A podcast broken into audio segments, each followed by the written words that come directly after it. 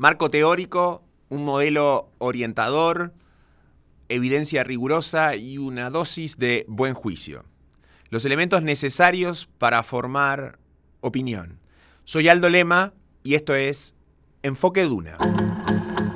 ¿Cómo favorecer una mayor competencia en muchos mercados, ya sea de bienes, de servicios, incluso de factores productivos? ¿Cómo desalentar la colusión o castigar la colusión y otras prácticas anticompetitivas? Esas son preguntas hoy eh, muy presentes en el debate público, son reclamos crecientes eh, de los ciudadanos y además eh, suelen ser algunas de sus respuestas parte de la agenda de los gobiernos. Vamos a poner foco en todo ello recurriendo a Juan Pablo Montero, ingeniero civil, doctor en economía en el MIT, especialista en estos temas desde el Instituto de Economía de la Pontificia Universidad Católica de Chile, donde es profesor e investigador. Bienvenido Juan Pablo a Enfoque Duna. Hola Aldo, ¿cómo estás? Feliz de estar acá. Muchas gracias, por estar. Muchas gracias por estar. Eh, empecemos por algunos conceptos básicos o fundamentales. ¿Vivimos en un mundo más o menos competitivo? Hay gente que dice que es menos competitivo, que ha aumentado la concentración de los mercados en el último tiempo, en los últimos 10 años. O sea, eh, el Economist ha sido de alguna manera crítico al respecto y tiene una, visión de que efectivamente los mercados se están concentrando. Hay menos reemplazo de grandes empresas por empresas nuevas. Ha disminuido la tasa de reemplazo, o sea, recordando al, al economista Schumpeter que aquí lo que vale, ¿no es cierto?, es la innovación para destruir rivales antiguos. Eso ha ido, se ha ido, ha ido disminuyendo esa tasa de reemplazo. Entonces hay una preocupación de que, posiblemente los mercados estemos en una etapa de que sean menos competitivos de lo que a uno quizás le gustaría. Ahora, si uno va mirando algunos precios, calidad de los productos, vemos que precios en, muchos, en, muchos, en muchas cosas han caído y, y ha habido un montón de innovaciones. O sea, tu, tu, teléfono y un montón de cosas, hay un, hay un montón de innovación de nuevos productos que están saliendo al mercado y uno ve una competencia bastante vigorosa en varios mercados. Yo creo que uno no puede hacer una mirada general uno tiene que ir a hacer una mirada más bien específica. Hay sectores que posiblemente esto es cierto, pero hay otros sectores que no es cierto, y la competencia es muy vigorosa. Y esa, y esa alta concentración, eh, es decir, una alta participación de algunas empresas en algunos mercados, es un eh, síntoma de poca competencia. ¿Hay causalidad en, entre, entre esas dos cosas? Mira, eso es lo que pensábamos. En, el pasado pensábamos eso, estaba hablando de los 60, de que efectivamente mayor concentración era signo de menor competencia, mejores márgenes, etcétera. Después entraba una etapa en que decían que no había ninguna correlación, que podíamos tener, ¿no cierto?, cinco empresas eh, compitiendo no tan fuertemente, en cambio podíamos tener un mercado al lado con dos empresas y compitiendo mucho más intensamente. Entonces se rompió esa relación entre concentración y competencia, si tú quieres. Y de hecho, de repente vemos casos de colusión de incluso 10 empresas que han sido capaces de coludirse. Y, mercados donde hay 3 o 4 empresas que están compitiendo muy fuertemente. No hay una relación directa, o sea, se rompió eso. Hoy día como que está nuevamente apareciendo y hay nuevos estudios mostrando al, tenuemente que aparentemente como que estuviéramos volviendo a lo anterior. Mayor concentración es signo de, ¿cómo se llama?, de menor competencia. Lamentablemente, y esta es mi recomendación, y quizá el punto más importante que, que, que podría levantar hoy día, cada mercado distinto y generalizar eso, yo creo que sería un error. Y eso requiere, por ejemplo, mucho mayor capacidad de las instituciones de libre competencia a mirar mercado por mercado y con las herramientas correctas. Y si quizás acá puedes encontrar, en algunos mercados puedes encontrar una relación entre mayor concentración y menor competencia, en otros a lo mejor no, no tiene nada que ver. Yo creo que cada mercado tiene sus propiedades distintas y hay que mirar cada uno por sí solo, ¿ah? por separado. Y, me supongo que respecto a los 60 y en esta perspectiva más histórica, esta globalización que tiene algunas características de irreversible está modificando un poco la perspectiva, el ámbito de acción, ya sea de los reguladores, y también eh, la mirada que pueden hacer analistas o especialistas sobre el tema. Hoy la globalización obviamente empieza a generar, digamos, una perspectiva de que no estamos circunscriptos a el perímetro geográfico. Absolutamente. O sea, dos cosas ahí. Uno, Efectivamente, la, globalización se vio como una respuesta, a partir de los años 90, si tú quieres, aquí a aumentar la competencia, permitir abrir los mercados a, y, dejarlos expuestos a la competencia, ¿no es cierto?, eh, externa. Y, pasó en la, ¿no es cierto? la Comunidad Europea, cuando abrieron, por ejemplo, mercados de gas y otros mercados más. ¿eh? Y todos los mercados en general. O sea, abrir los mercados a la competencia externa para producir más, o sea, reducir la concentración y intensificar la competencia. Y sin duda que eso ha ayudado muchísimo Ahora, sin embargo, hay mercados que son que están menos expuestos a la competencia externa. Eh, y hoy día es crítica. Y crítica en Estados Unidos. Por ejemplo, en Estados Unidos, las telecomunicaciones. Se dice que es un mercado poco competitivo en Estados Unidos. No te puedo, yo, yo no he mirado los datos eh, te fijas, mismos, específicos. Yo no, no, te puedo admitir una opinión personal, pero te puedo decir, hay preocupación. El mercado de líneas aéreas en Estados Unidos también es un mercado que no está expuesto, el mercado doméstico de líneas aéreas en Estados Unidos no está expuesto a la competencia internacional. O podríamos decir que esa globalización está entrando algunos mercados. algunos mercados. Y tiene un límite. Y van a el mercado, el, mercado, por ejemplo, las tarjetas de crédito también ha sido criticado altamente en, ¿cómo se llama? en Estados Unidos, que es poco competitivo, que tú estás pagando fees muy grandes, tanto los, los ¿cómo se llama? Los, los, proveedores de servicios como los consumidores. O que a lo mejor los consumidores están pagando poco, pero a costa de que los, los, eh, los, proveedores de servicios, los merchants, están pagando un gran, un gran fee. Y entonces estos mercados, estos mercados no están expuestos a la competencia internacional. No están, hay varios. Entonces yo creo que la preocupación principal, yo creo que Hoy día, si tú me preguntas a mí, ahí esos son los mercados que hay que mirar principalmente. Ah. Mercados que no estén expuestos a la competencia internacional. Ahora, por ejemplo, si en Chile también hay, te puedo mencionar algunos, efectivamente. Ahora, si vemos, por ejemplo, lo que puede estar pasando en las telecomunicaciones, que, que tú mencionabas como un sector que en Estados Unidos quizás tenga menos competencia. La innovación, la escala que va tomando una empresa como WhatsApp, por ejemplo, lleva a que empiece la globalización también a afectarla, me imagino. Eh, sí, pero por ejemplo, a ver, la, pregunta ahí es, por ejemplo, si uno compara los precios que están pagando los consumidores en Estados Unidos por sus planes de telefonía y de banda ancha y con lo que están pagando, por ejemplo, en Europa, y esa es la comparación que se hace. Y en Estados Unidos están pagando mucho más. ¿Y la razón por qué? Porque en Europa hay, más competencia. Hay más competencia. Y esa es la razón. Hay más, hay más actores y efectivamente esa es la comparación que se hace. y en Estados Unidos hay menos actores. ¿Ah? Y hay un tema que, tú quizás dices que la concentración efectivamente podría estar, en ese mercado a lo podría estar jugando un rol. Y a lo mejor tú querías de alguna manera fomentar un mercado menos concentrado. Ahora, es eh, una pregunta abierta, no te digo si necesariamente va a ocurrir o no. Ahora, ese tema también está presente hoy día en Chile. Hoy día, por ejemplo, hay una consulta en el tribunal respecto a la competencia en la telefonía móvil. ¿Y qué hacer, por ejemplo, con la asignación del famoso espectro? ¿Tiene que ser repartido en forma pareja? ¿Podemos permitir que una empresa tenga el 50%? ¿Qué significa el punto de vista de la competencia? Y ahí tienes un, elemento que, efectivamente, desde el punto de vista de, estar expuesto a la competencia internacional o a los mercados internacionales, es poco. O sea, no, no, finalmente son planes locales que te lo ofrecen compañías locales y tú no vas, la competencia de afuera es limitada. No, no, no, no, va a disciplinar suficientemente esos mercados. Lo que necesitas es que la competencia interna sea suficientemente vigorosa. Ese sector puede ser distinto a lo que está pasando, por ejemplo, en el, retail. Absolutamente distinto. En el retail tenemos el fenómeno Amazon, si tú quieres, y de otros lados. Y está cambiando efectivamente la configuración. Y lo vamos a ver. O sea, obviamente es muy diferente. ¿ah? Tiene esto grande y, y, puede empezar a importar cosas de afuera, ¿no es cierto? O sea, hoy día el sector retail está sufriendo una transformación inmensa muy grande. Y, en parte producto efectivamente de esta, de esta fuerza externa que está obligándolo, ¿no es cierto?, a las empresas hoy día. O sea, Falabella es el mejor ejemplo, como está pensando, ¿no es cierto?, competir a este monstruo que viene, que es Amazon, que se viene a instalar. Y, absolutamente ahí tienes una, una, fuerza fuertísima. Pero en los otros sectores no se ve eso. Entonces tienes que preocuparte de que la competencia entre los actores existente y tampoco se ve una gran entrada de que haya ser reemplazado. O sea, los actores hoy día en telefonía móvil no van a ser reemplazados. Tienes que preocuparte de que la competencia hoy día actual entre ellos sea suficientemente vigorosa. Y ahí las preguntas que son, ¿no es cierto?, válidas es, oye, ¿qué hacemos, por ejemplo, con la asignación del espectro? ¿Tiene sentido usar CAPS? Yo siento que no, la, investigación que he hecho hasta el momento, posiblemente que no, ¿te fijas? Pero son preguntas válidas, y, son, y, ese tipo de preguntas es las que tienes que hacerte, y te fijas, va cambiando la mirada de un mercado a otro, son muy distintas dependiendo, ¿no es cierto?, de cuáles son las fuerzas que están operando y qué es lo que puede estar intensificando la competencia, que puede estar explicando la competencia en uno versus en otro. En algunos sectores entonces esta globalización, como podría ser en el comercio, en el retail, está empezando, digamos, a quizás variar esos grados de concentración. Ahora, quizás todavía no, los estamos midiendo, no estamos, no estamos incorporando todavía el, porcentaje de compras que, que se hacen, digamos, en tiendas que son globales. Yo no tengo la información. Se ve, se ve una, tendencia hacia allá y obviamente cada vez más la gente está... Yo recurro a Amazon constantemente y con gente que converso constantemente están recurriendo a comprar cosas. El servicio es mejor, es más rápido, por ejemplo, de comprar online acá. La experiencia mía, por lo menos, y de mucha otra gente, incluso en una columna hace poco en el, en el Mercurio, diciendo exactamente, y yo te digo, lo que va a ocurrir las empresas, ¿no es que hoy día ofrecen venta online van a tener que mejorar su servicio muchísimo para poder competir. Y eso finalmente se va a traducir en mejor servicio, mejores precios, menor tiempo. El tiempo vale muchísimo. ¿ah?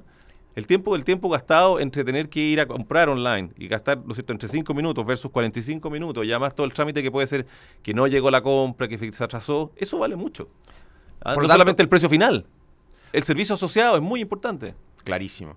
Por lo tanto, ahí hay un primer elemento muy macro, muy general, que es incentivar esa globalización en la medida de lo posible. Absolutamente. Yo digo, efectivamente, yo soy totalmente partidario de los mercados abiertos lo más posible. Lamentablemente hay otros mercados que aunque tú lo quisieras no lo vas a tener. El mercado del asfalto, por ejemplo. Hace poco descubrieron cierto? un caso de colusión acá en Chile. ¿Qué sabes con abrir el mercado del asfalto? O sea, no van a venir tipos de afuera con cierto, a competir acá. No, es, un mercado más local, el mercado del cemento. Hay mercados que son sumamente más locales, que no va a poder... ¿ah? Incluso el mercado de líneas aéreas locales también. O sea, tú no... ¿ah? Es algo que es más... No está, no está expuesto a estas fuerzas externas. ¿ah? Ahora, la historia nos diría que probablemente esto va avanzando por círculos concéntricos, que en algún momento nos vamos yendo a la periferia y que empieza a haber innovación también en esos sectores hoy aparentemente menos competitivos, porque si hubiéramos tenido esta conversación hace 30 años, donde había como la idea de que, este, por ejemplo, el servicio telefónico, la red tradicional de telefonía era un monopolio natural, quizás habríamos llegado a una conclusión parecida, que a la larga la innovación y el cambio tecnológico terminó modificando notablemente ese sector, ¿o no? Absolutamente, pero la pregunta, Aldo, de fondo aquí está en el, detalle, en, los detalles. Y la transición. Y la transición, porque efectivamente tú dirías, mira, han habido un montón de innovaciones y nadie lo va a discutir. Efectivamente, hay un montón de innovación. La pregunta es, ¿hubiera sido más rápida en un ambiente distinto? O a lo mejor hubiera sido más lenta, o es la correcta. Al final estamos hablando de, cuando uno habla, por ejemplo, de menos competencia, no está hablando de que los productos van a costar tres veces más caro. Uno está hablando de 20% más, 30% más. Claro. Y muchas veces fusiones, por ejemplo, se prohíben porque se ve que va a haber una alza de precio post-fusión de un 20 o un 10%. Si esa fusión es anticompetitiva. Cuando uno habla de cosas de libre competencia, no habla de cosas de crisis, te fijas o no, de que los precios se van a duplicar o triplicar. Estamos hablando de que a lo mejor van a ser 20, 30, o que esta, esta innovación llegó tres años después, que podría haber llegado, ¿no es cierto?, con más competencia, podría haber llegado tres años antes. Estamos hablando de bienestar importante para los consumidores que se pierde. Claro, por supuesto. Entonces, cuando tú preguntas a mí, yo te digo, obviamente veo mucha innovación. Y a lo mejor es la, es, la que ocurrió y gracias al mercado que fue suficientemente competitivo. Sea, preguntas, ¿podría haber sido mejor? ¿Cuál estructura? No te puedo decir el, detalle. Y, ahí está básicamente la, el, el, análisis fino que uno tiene que hacer muchas veces en estos mercados. En cosas que son de magnitudes, hablemos. ¿Te fijas? Oye, una tecnología que entró tres años antes, producto de la competencia, versus una tecnología que se demoró mucho más en llegar. Y el regulador tiene obviamente una, una, tarea hay que cumplir. Ah, en acelerar, por ejemplo, ese tipo de cosas, cuando ve que efectivamente las innovaciones están llegando más tarde, producto de que cosas que se están y cosas estas, estas críticas no solamente acá en todas partes del mundo ah. muchas veces los mismos incumbentes tienen pocos incentivos a efectivamente a, incorporar esta innovación finalmente las incorporan las innovaciones pero la incorporan tarde mucho después de lo que uno hubiera querido Estamos conversando con Juan Pablo Montero, ingeniero civil, doctor en economía por el MIT, es profesor de la Universidad Católica de Chile, en este enfoque de una dedicado a temas de competencia y de prácticas eh, anticompetitivas, cómo desalentarlas, cómo castigarlas. Hay un tema muy interesante en esto que va apareciendo del rol de Amazon y de otras empresas, AliExpress, etcétera, respecto al riesgo que hay de que se vayan convirtiendo en actores muy importantes y eventualmente ellos hoy, este, o a la larga, de ahí puedan surgir prácticas anticompetitivas. ¿Cómo, ¿Cómo ves esa perspectiva? Absolutamente, y es el gran riesgo que hay, porque uno dice, mira, no me importa que un rival crezca, en la medida, por ejemplo, que vaya eliminando rivales más pequeños, porque lo está haciendo producto que sus productos o sus servicios son mejores y son más baratos.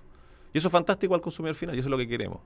El problema, y aquí viene vas prácticamente, o sea, gran parte de la investigación que estoy haciendo hoy día, que estas empresas que se transforman en dominantes, llamémoslo así, así es. cierto? que tiene una participación de mercado muy grande, un 50%, incluso más puede ser.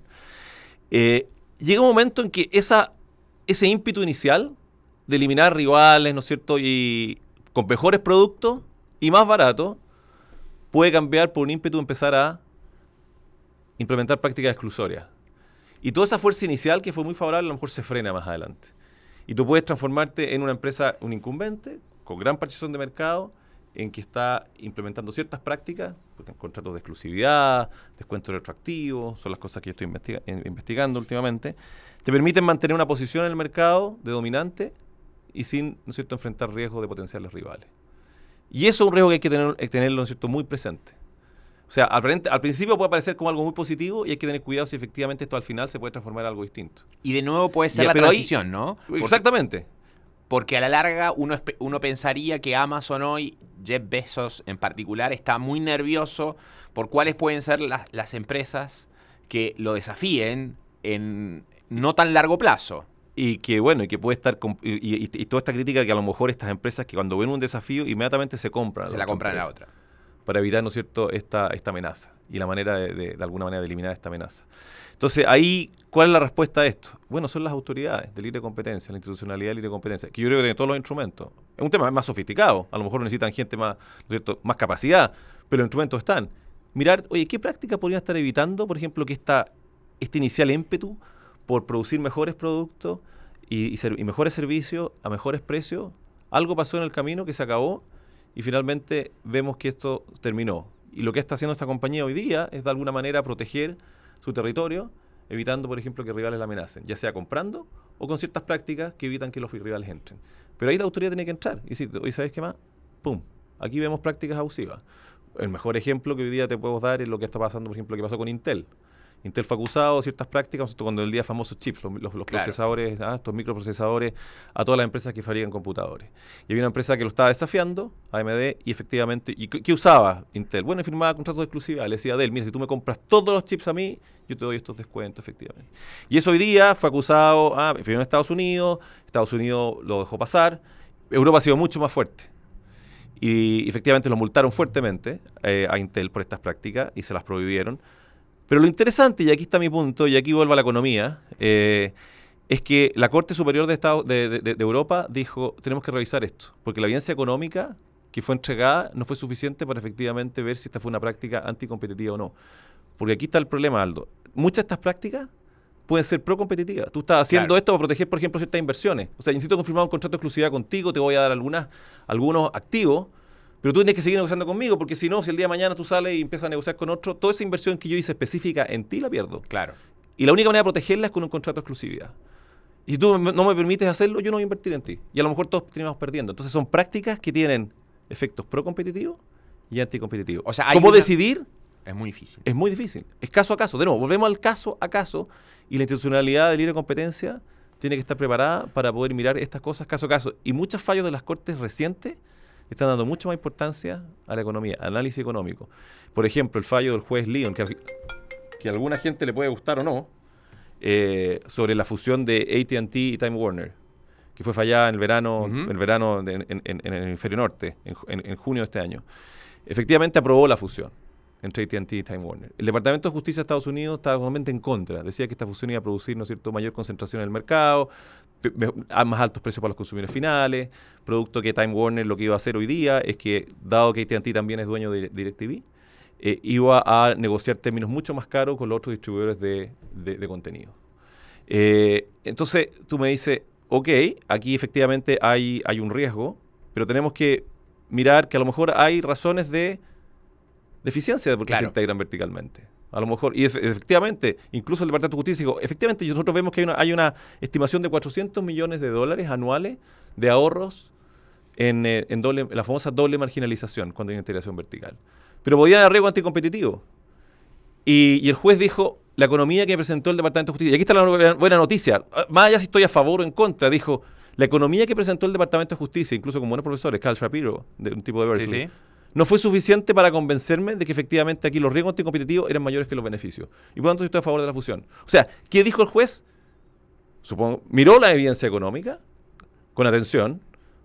Alguien puede decir que a lo mejor se equivocó en algunas cosas, pero por lo menos la miró. Entonces está tomando mucha importancia, ¿no es cierto?, al momento de decidir qué cosas aprobar, qué cosas no aprobar. y, eso, es buena noticia. en esta tensión. En esta tensión que hay entre lo que sería innovación por un lado y, competencia y escala. Y escala por el otro lado, efectivamente. Y la buena noticia es esa. O sea, y, por ejemplo, lo vemos también en la, en la, Corte de, la, Comisión Europea. O sea, que yo necesito más evidencia económica para poder fallar bien si esto, estas conductas son anticompetitivas o no.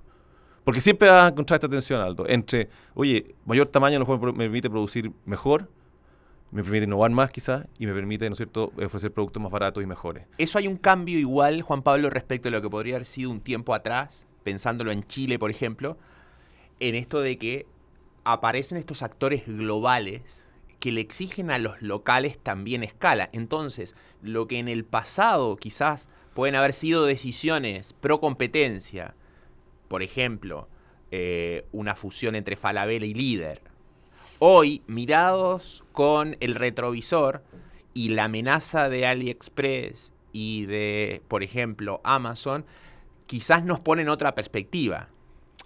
Me estás llevando un caso complicado porque nosotros vimos ese caso, la fusión Falabella y 10. No, pero general, en Y, términos no, no, generales. te digo. Y, y si tú me preguntas a mí, el argumento que se dio para fallar en contra de la fusión no fue un argumento que los consumidores iban a quedar peor. Quizá en el largo plazo, pero no sé. Pero básicamente era un argumento que otros proveedores iban a quedar peor. Que iba a ser imposible competir contra plata- plataforma para otros distribuidores de, de distintos productos. Hasta que aparece Amazon y le puede dar Y tú mejores... le puedes decir, oye, pero bueno, si eso significa es porque son los menores, menores precios, oye, bienvenido, el consumidor finalmente es el que se beneficia. Entonces, ahí de nuevo, ¿a, a quién estamos protegiendo con la libre competencia? ¿Estamos protegiendo al consumidor final o estamos protegiendo a pequeños eh, productores o pequeños... Porque esa discusión la va a tener. Oye, permitir, por ejemplo, que Amazon entre y deje fuera de la competencia a varios rivales pequeños acá, es un tema que va a aparecer, sin duda. Políticamente hay que decir, mira, ¿sabes qué más? No queremos eso. Y es muy No interesante... queremos eso. Bueno, todo el proteccionismo en China es eso, digamos. Oye, no queremos ah, eh, contra la, la empresa manufacturera china para competir mejor con la empresa americana y de otro lado. ¿Te fijas? O sea, hay un tema ahí de proteccionismo. Decirte, oye, este tipo si entra, posiblemente los consumidores locales se van a bene- benefici- beneficiados. Si Pero no- otros proveedores locales van a quedar peor. Claro, si nos paramos hoy, diríamos que lo que sucede es que hay detrás de Amazon, por ejemplo, una gran ventaja en su capacidad de innovar y una segunda, llamémosle, de la, de la escala que va adquiriendo. Entonces, ¿cómo compiten hoy las empresas locales frente a esa escala? O sea, deberían ser capaces de ir aumentando su escala también. Y ahí de nuevo vamos a la tensión anterior. Pienso en Falabella. No, efectivamente. Ahora, y de nuevo volvemos a lo mismo a la pregunta original tuya. A lo mejor tener dos actores grandes, vigorosos, te puede asegurar una competencia intensa. Sin duda. O sea, yo no tengo problemas con que... Y ahí es donde uno tiene que empezar a mirar y las autoridades de libre competencia tienen que estar mirando efectivamente ciertos patrones y cómo están funcionando los mercados. A lo mejor dos actores grandes te pueden dar competencia, o tres actores grandes, te fijas. No significa, eso no es, no es sinónimo de poca competencia, puede ser justo lo contrario. Y lo vimos en los supermercados. ¿ah? Que, concentración es la consecuencia de una competencia intensa. Para poder sobrevivir en este mercado necesariamente tienes que, ¿no es cierto?, eh, concentrarte. Es muy interesante esto porque a- en el fondo lo que estamos concluyendo es que la globalización, evidentemente, en contraste con lo que puede haber sido lo que ocurrió a fines del siglo XIX, hoy parece mucho más irreversible que en aquella época por varias razones. Y eso significa, eso significa que el rol que tiene la, eh, institucionalidad pro libre competencia eh, empieza a ser distinto, ya no, no solo respecto a hace un siglo atrás, obviamente respecto a hace 20 años atrás. ¿Cómo lo ves a ese rol hoy, dada este tema de la globalización?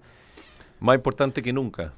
Más importante que nunca, porque aquí, como decíamos, dijimos al comienzo, o, o yo creo que fuera eh, antes de comenzar con la, con, con la conversación, eh, los detalles importan y mucho. Y todos los mercados son muy distintos. Y una autoridad de competencia tiene que ser capaz de mirar mercados, ¿no es ¿cierto?, en forma distinta, con distintas quizás, eh, que tienen distintas propiedades y distintas recomendaciones. Y es caso a caso. Aquí no existe una recomendación general, por ejemplo, oiga, como existía antes las fusiones, si el índice de concentración sobrepasa este, este, este, este nivel, ¡pum!, esta, esta, esta, esta fusión no puede ser. El famoso HHI, que es un índice de concentración. Y se acabó, y era una receta como transversal a todos los mercados. Eso se acabó, eso, eso, eso, eso es absurdo, eso es absurdo. Tú tienes que ir mirando mercado. En algunos lugares a lo mejor tener tres actores puede ser suficiente para generar competencia. Y la autoridad tiene que ser, tiene que tener una capacidad mucho más sofisticada hoy día que antes. Pero está más vigente que nunca. Y la complejidad de los casos recientes te lo muestran. Casos en, tanto en Europa, en Estados Unidos y casos acá. Hace poco tuvimos una, una- fusión que por, por el lado de la fiscalía no fue aprobada. Finalmente llegó al tribunal y el tribunal dijo no. Yo creo que aquí la manera como se definió el mercado relevante, cómo se definieron las, barreras a la entrada, eh, se presta a distintas interpretaciones y según nosotros, nuestra evaluación es que esta fusión debiera continuar. Y en estas definiciones de mercado relevante hay un ojo obviamente a la globalización y hay otro ojo a lo que puede venir, que es lo más difícil. Ah, tú me dices mirando en el largo plazo. Claro. Exactamente. Ahora, bueno, efectivamente, muchos estos análisis, muchos estos análisis de, de que hacen la- las autoridades tienen una mirada un poco más de corto plazo, el sentido de que usan datos que tenemos hoy día. Lamentablemente, mirar hacia adelante no tenemos, no sabemos. Entonces usamos datos de hoy, precios actuales, por ejemplo, costos actuales, para decir qué pasaría si estas empresas, ¿no es cierto?, por ejemplo, se, se fusionan. Y una mirada bastante más de corto plazo, si tú quieres. Y, y podemos decir cosas más- un poco más precisas. Respecto a lo otro, es mucho más difícil. Y ahí entramos en un tema de interpretación. Y fue lo que pasó un poco en la, en la- fusión de AT&T con Time Warner. Que el juez dijo, mira, la mirada de corto plazo efectivamente puede ser, pero yo creo que incluso ahí no veo grandes riesgos, pero hay un tema de largo plazo. Una, una- una- industria que está innovando. Un, por ejemplo, un actor como Netflix que está entrando con mucha fuerza. Y esa, esa mirada es muy difícil evaluarla, pero hay que tenerla presente, sin duda. Porque al, al final son las fuerzas más importantes, estas fuerzas de largo plazo de innovación. Bueno, nos quedaron muchos temas para conversar con Juan Pablo Montero, que es especialista en prácticas anticompetitivas, temas de libre competencia, mercados como ustedes han escuchado que tienen hoy un desafío enorme desde el punto de vista, en algunos casos, de la concentración, no necesariamente que llevan a prácticas anticompetitivas, pero también estos desafíos más globales de las empresas que están entrando eh, a competir desde, desde el exterior. Vamos a retomar esta- estos temas. Déjame cerrar. Aldo, con una sola cosa, diciendo que hoy día tenemos una buena institucionalidad de libre competencia en Chile, que ha ido mejorando en el tiempo. Y yo veo que ha seguido mejorando.